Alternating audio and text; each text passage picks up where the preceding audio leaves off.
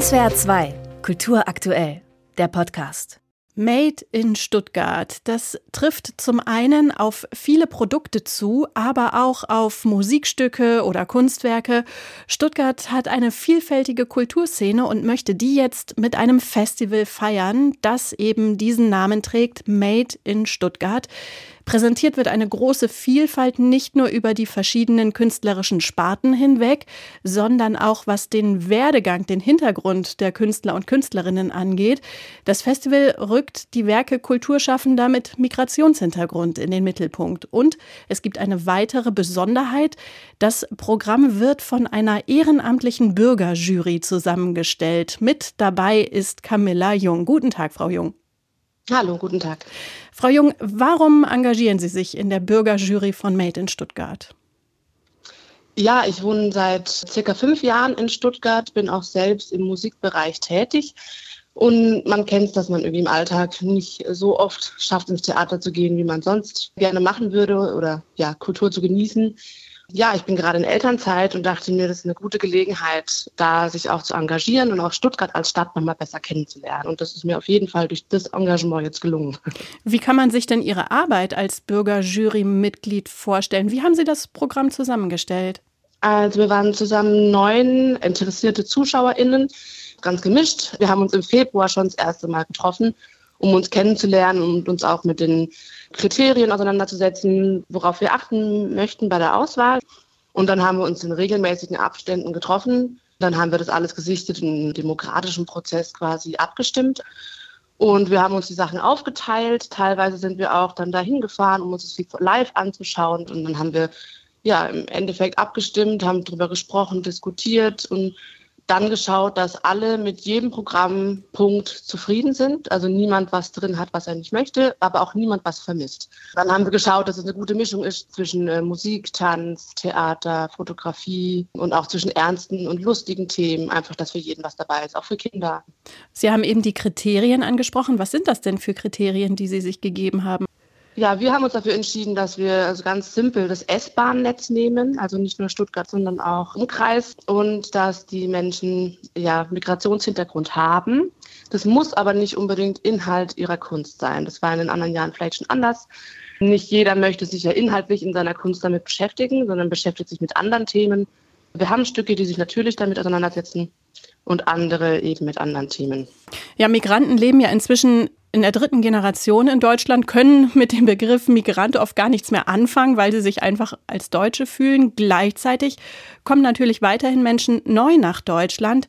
Warum braucht es ein Festival wie Made in Stuttgart? Oder provokanter gefragt, braucht es das wirklich?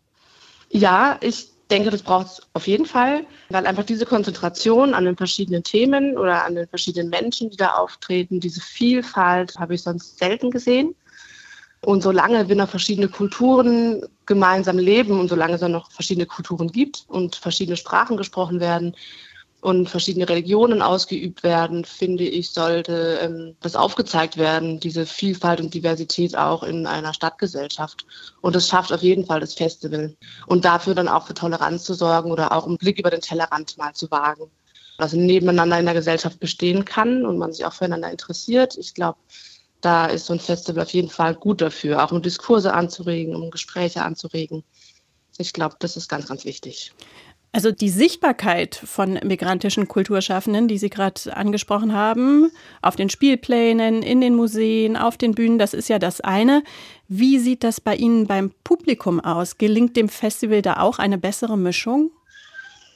Da müssen wir das Forum der Kulturen fragen. Die haben da sicherlich vielleicht mehr Zahlen. Aber ich kann jetzt tippen, dass ich mir das sehr gut vorstellen kann, dass es gelingt. Zum einen, also es sind ja 20 Kultureinrichtungen in Stuttgart, die kooperieren.